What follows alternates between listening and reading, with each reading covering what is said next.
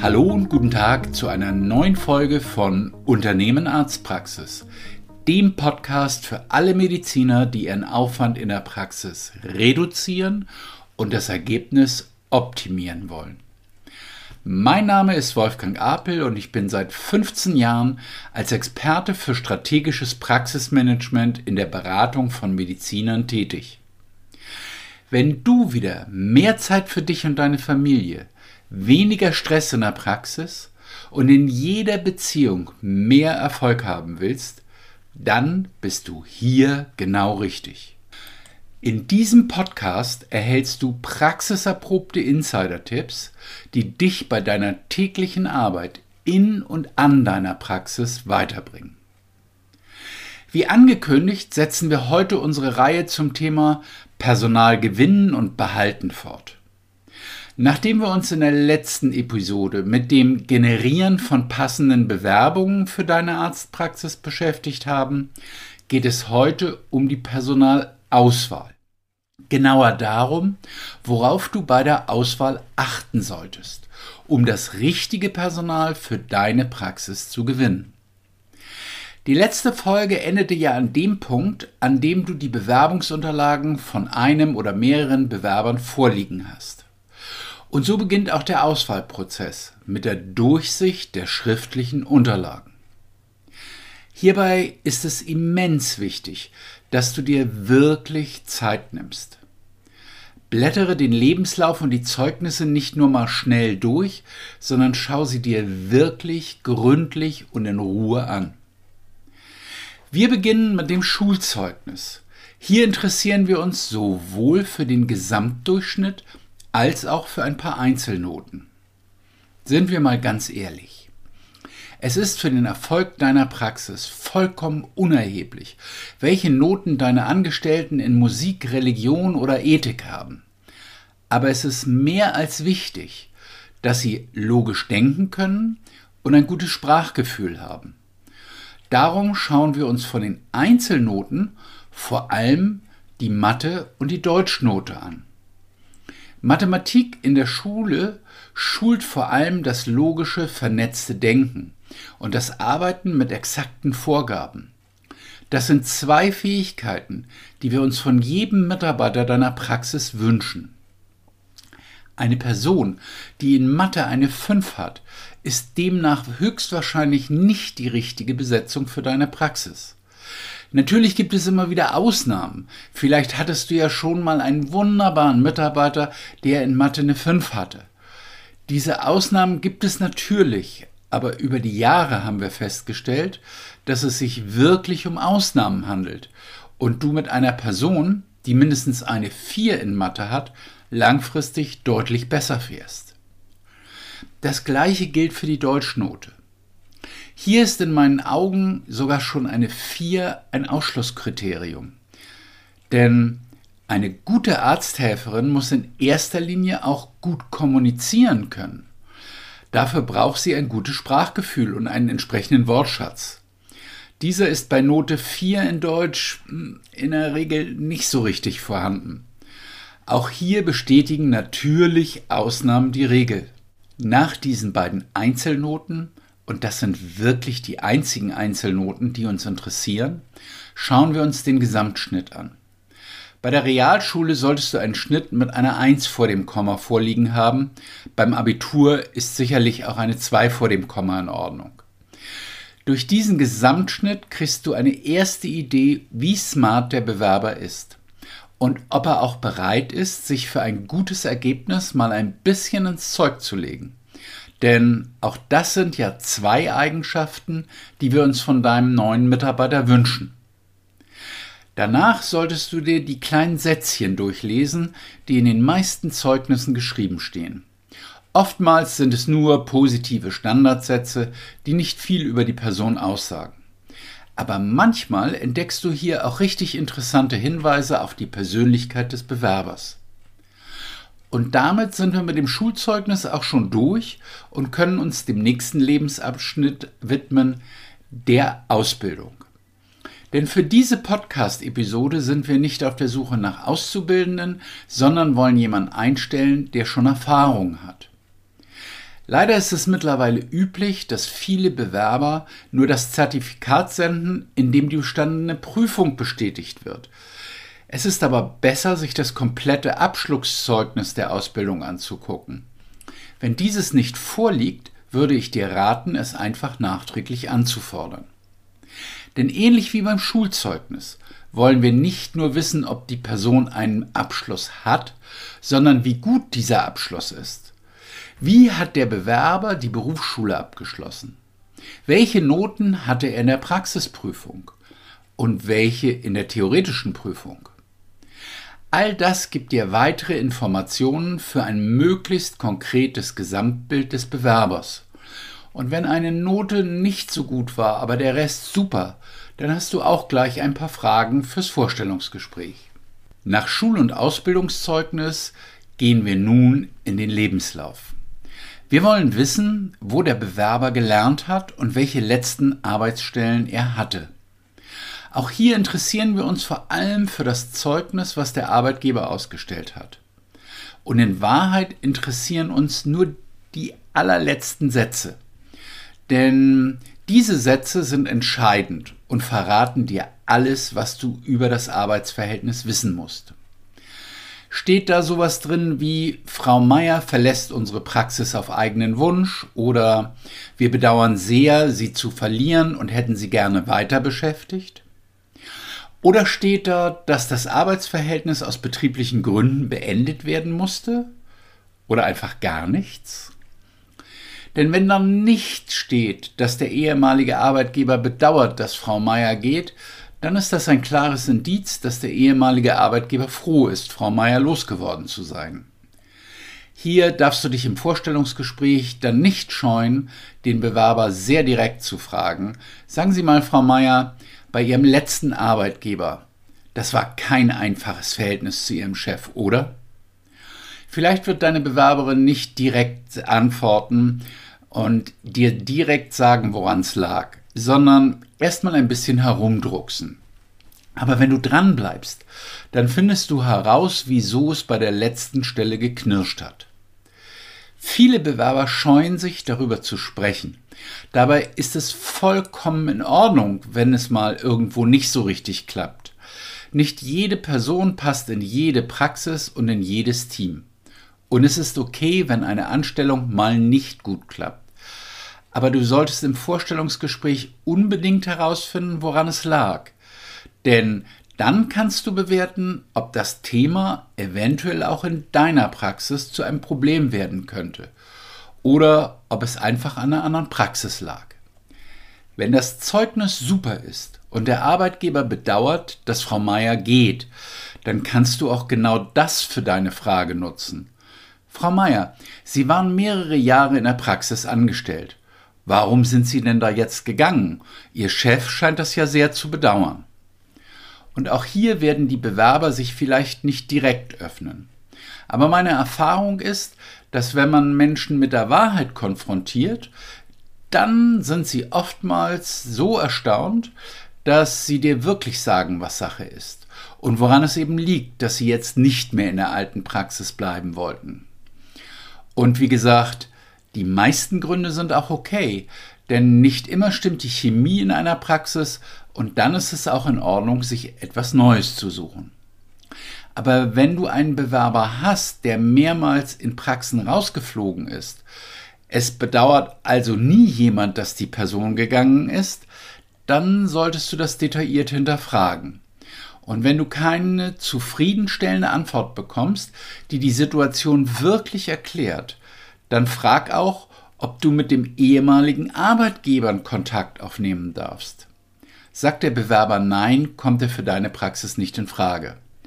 Oftmals ist es aber auch so, dass die Bewerber sich dann doch öffnen und schon von sich aus sagen, na ja, wenn Sie meinen ehemaligen Chef sprechen, dann wird er Ihnen noch dieses und jenes erzählen. Ja, und dann brauchst du doch gar nicht mehr mit dem früheren Arbeitgeber zu sprechen, denn dann weißt du ja, was du wissen wolltest. Abgesehen von den Zeugnissen interessiert uns im Lebenslauf auch, wie schlüssig die Daten sind. Was gibt es für Lücken und wieso gibt es diese Lücken? Diese wären dann gegebenenfalls auch im Gespräch zu hinterfragen. Interessant ist auch, wie lange die jeweilige Person generell den jeweiligen Arbeitgeber beschäftigt war. Ein ganz extremes Beispiel, das ich in diesem Zusammenhang kürzlich erlebt habe, war eine Dame, die mit etwa Mitte 30 bereits einen vierseitigen Lebenslauf vorlegte. Das lag daran, dass sie schon so viele verschiedene Arbeitgeber hatte und im Schnitt bei jedem Arbeitgeber nur ein paar Monate war. Da sollten bei dir dann direkt alle Alarmglocken schrillen. Denn wer schon so oft den Arbeitgeber gewechselt hat, der ist auch in deiner Praxis sicherlich nur ein paar Monate. Anhand der Zeugnisse und des Lebenslaufs haben wir jetzt schon einige Fragen für das Vorstellungsgespräch gesammelt. Diese sind ganz individuell, denn es kommt immer auf den einzelnen Bewerber an. Es gibt aber auch ein paar Fragen, die du in jedem Bewerbungsgespräch stellen kannst. Und ich würde dir auch dazu raten, sie zu stellen, denn sie geben dir wertvolle Informationen darüber, wie gut der Bewerber in deine Praxis passt. Frage Nummer eins ist, nennen Sie mir drei Gründe, weswegen Sie eine Praxis verlassen würden. Was können Sie überhaupt nicht ausstehen? Was nervt Sie absolut? Interessanterweise ist hier der meistgenannte Grund Zickenkrieg. Das ist einer der Hauptkündigungsgründe von wirklich guten Leuten. Diese erzählen uns im Vorstellungsgespräch oft, dass es in der alten Praxis kein richtiges Team gab. Das war nur Hauen und Stechen. Das hat keinen Spaß gemacht und der Chef hat nichts dagegen unternommen. Die Antwort auf diese Frage ist also schon mal sehr interessant. Und dann stellst du am besten noch die Gegenfrage. Was sind die drei Dinge, die Sie sich für Ihre Traumpraxis wünschen würden? Klassischerweise nennen die meisten Damen dann erstmals ein gutes Team und eine gute Bezahlung. Interessant wird es also meist erst ab dem dritten Punkt, denn da brauchen die Bewerberinnen dann auch etwas länger, bis sie antworten. Manche sagen dann noch, ein netter Chef. Aber das ist auch so eine Standardaussage. Da kannst du dann noch etwas weiter bohren. Denn dann kommen die wirklich interessanten Punkte, die die Leute sich wirklich wünschen. Wie zum Beispiel Weiterbildung, Karrierechancen, berufliche Perspektiven. Das sind die Punkte, auf die es bei der Personalauswahl ankommt. Das musst du über den Bewerber unbedingt wissen. Wenn alle Punkte genannt sind, dann solltest du im Detail nachfragen, wie der Bewerber sich das genau vorstellt. Du kannst dir alle Punkte, die sie nennen, genau definieren lassen. Also, was ist ein nettes Team für Sie? Woran machen Sie das fest? Was ist denn eine gute Bezahlung? Was für Weiterbildungen wären Ihnen denn wichtig? Und Wichtig ist, dass du das Gesagte dabei noch nicht bewertest oder zu viel darauf eingehst. Am besten sagst du nur ganz wenig und bestärkst den Bewerber einfach darin, weiterzusprechen. Zum Beispiel könntest du sagen, hm, das kann ich gut verstehen. Wie soll das genau sein? Oder, oh, das ist nachvollziehbar. Was stellen Sie sich da exakt drunter vor? So hältst du den Bewerber am Reden und kannst möglichst viel in einem Gespräch herausfinden. Die positiven sowie die negativen Aspekte. Also würde eine Zusammenarbeit mit dem Bewerber richtig Spaß machen und gut laufen? Und was würde den Bewerber schnell wieder aus deiner Praxis vertreiben? Wenn du dann ganz genau weißt, wie der Bewerber sich eine Traumpraxis vorstellt und was der Person wichtig ist, dann bist du an der Reihe. Wenn du dir die letzte Episode zum Thema Bewerbungen angehört hast, dann weißt du ja schon, was jetzt kommt. Denn das zählt für den gesamten Bewerbungsprozess. Wann immer du von deiner Praxis sprichst, sei ehrlich. Es bringt nichts, wenn du deinem Bewerber erzählst, dass deine Praxis super ist und genau so, wie die Person sich das vorstellt es aber in der Realität nicht so ist. Das findet der neue Mitarbeiter in den ersten Tagen heraus und dann hast du die, die neue Mitarbeiterin schon wieder verloren. Sei aber nicht nur ehrlich, sondern zeige auch Perspektiven auf. Wenn du zum Beispiel weißt, dass die Bewerberin Wert auf ein gutes Team legt und dein Team gerade noch nicht so gut ist, dann sage das. Da könntest du zum Beispiel sagen, Frau Meier, Sie und ich haben das gleiche Bild von der idealen Praxis, nämlich eine Praxis, in der es ein super Team gibt. Aber lassen Sie mich ehrlich zu Ihnen sein. Aktuell haben wir dieses super Team noch nicht. Das ist ja der Grund, weswegen ich heute mit Ihnen zusammensitze, denn Sie wären der nächste Baustein, um ein solches Team aufzubauen. So schaffst du eine Grundbasis, auf der ihr positiv nach vorne gehen und das Team entwickeln könnt. Sei einfach ehrlich zu den Bewerbern. Die Leute sind froh, wenn mal jemand offen und ehrlich zu ihnen ist und ihnen nicht das Gleiche erzählt, was ihnen alle anderen erzählen.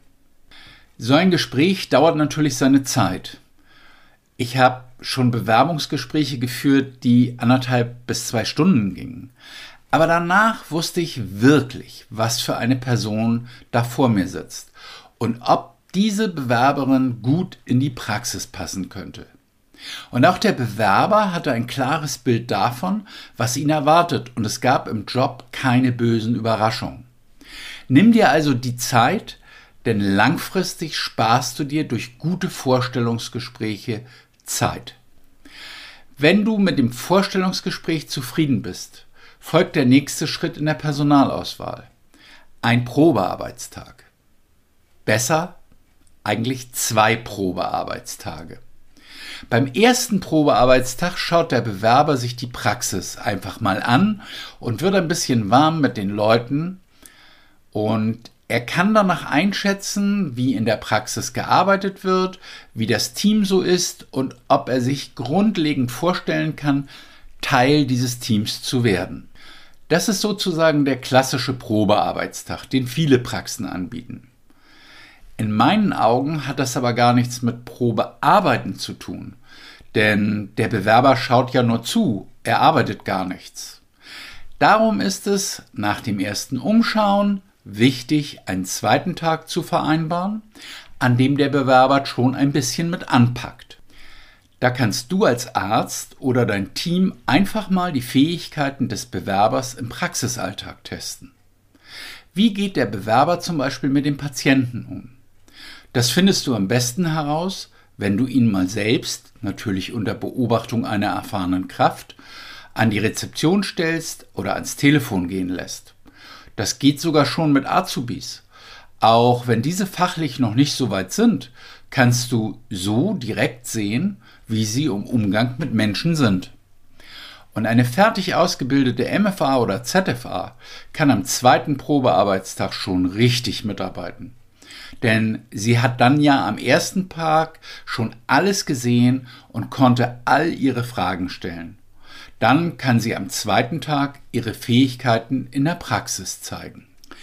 Wichtig an diesem Probearbeitstag ist, dass die Bewerberin nicht den ganzen Tag in einem Bereich verbringt. In den Praxen, die wir betreuen, ist es üblich, dass Bewerber bei ihrem Probearbeitstag einen Host an die Seite gestellt bekommen. Das ist eine Mitarbeiterin, bei der wir davon ausgehen, dass sie ganz gut zur Bewerberin passt. Also, dass sie zum Beispiel ein ähnliches Alter haben oder sich von der Art und Weise ähneln. Das müsstest du nach dem Vorstellungsgespräch ja eigentlich schon ganz gut einschätzen können. Der Host hat dann die Aufgabe, sich an diesem Tag um den Bewerber zu kümmern. Das heißt, er bringt ihn zu den verschiedenen Bereichen, die der Bewerber an dem Tag durchlaufen soll. Und nach einiger Zeit holt er ihn dort auch wieder ab. Auf dem Weg vom einen Bereich zum anderen können der Host und der Bewerber ganz in Ruhe ein bisschen quatschen. Fragen beantworten und sich austauschen. So erfährst du durch den Host, wie der Bewerber sich geschlagen hat und wie es ihm gefallen hat. Der Host sollte den Bewerber auch zum Mittagessen mitnehmen, sodass der Bewerber einen Einblick in das Sozialleben der Praxis bekommt und direkt integriert wird. Zusammengefasst ist also die Aufgabe des Hosts, sich wirklich den ganzen Tag um den Bewerber zu kümmern Zu allerletzt bringt er den Bewerber dann abends in deinem Büro vorbei für ein abschließendes Gespräch mit dir. Nimm dir hierfür nochmal eine gute Viertelstunde Zeit und frag den Bewerber nach seinen Erfahrungen und Erlebnissen an diesem Tag. Was fand der Bewerber gut? Was fand er nicht so gut? Gibt es vielleicht sogar Dinge, die in der alten Praxis, in der er gearbeitet hat, besser waren und wo ihr noch was lernen könnt? Diese Fragen wollen viele Ärzte nicht stellen, aber das sind wunderbare, kostenlose Tipps aus der Realität, mit denen du deine Praxis noch mehr verbessern kannst. Wenn du und dein Team nach dem zweiten Probearbeitstag einen positiven Eindruck von dem Bewerber habt, dann sollte abends beim letzten Gespräch mit dir ein vorbereiteter Vertrag auf dem Tisch liegen. Oftmals ist es nämlich leider so, dass zwischen dem letzten Probearbeiten und dem Versand des Vertrages mehrere Tage bis Wochen vergehen. In der Zwischenzeit hat der Bewerber keine Ahnung, ob er die Stelle bei dir wirklich bekommt und schaut sich weiterhin nach Stellen um. Und wenn dann eine andere Praxis schneller den Vertrag anbietet, ist das Risiko hoch, dass du deinen Wunschkandidaten wieder verlierst. Und das wollen wir doch nun auf jeden Fall vermeiden. Das war's für heute zum Thema Personalauswahl. Wichtig ist wirklich, dass du dir für jeden einzelnen Schritt Zeit nimmst. Für das Durchschauen der Unterlagen, für das Vorstellungsgespräch und für die beiden Probearbeitstage. So bekommst du ein umfassendes Bild vom Bewerber und auch der Bewerber kann deine Praxis, dein Team und dich kennenlernen. Je besser sich schon alle vor Arbeitsbeginn kennen, desto geringer ist das Risiko, dass in den ersten Arbeitswochen böse Überraschungen passieren.